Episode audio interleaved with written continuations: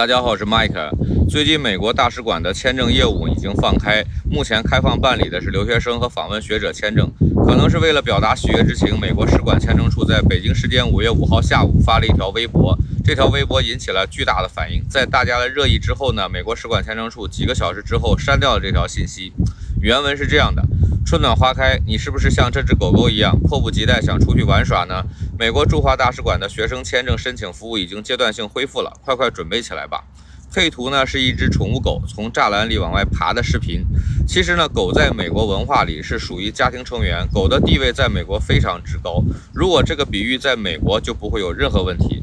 美国人形容狗的性别也是跟人一样，用 male 和 female。在美国文化里，狗的词语都是正面的、可爱的、积极的。美国的狗属于家庭的一份子，不管度假还是旅行，都会把狗带在身边。美国的飞机和公共交通，比如火车、汽车，都是允许带狗出行的。飞机上也可以单独给狗买一个座位。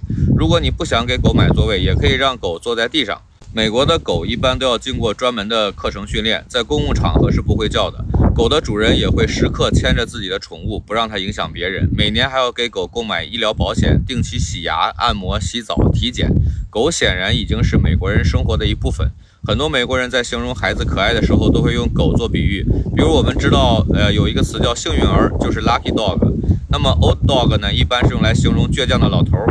有的关系比较亲近的朋友打招呼也是用这样的词，比如说两个人见面会说 hi dog，这里就有伙计的意思。还有 love me love my dog，就是中文里爱屋及乌的意思。但是在中国的文化里，狗的形容词都是比较负面的，或者有骂人的意思。所以美国使馆签证处呢，就是犯了这么一个文化的常识错误。不过既然是在中国用中文来表达，那么还是要深刻理解中国文化。不要用引起歧义的形容词，尤其是在外交场合，这种说法明显有些伤害中国人民的感情，确实不妥。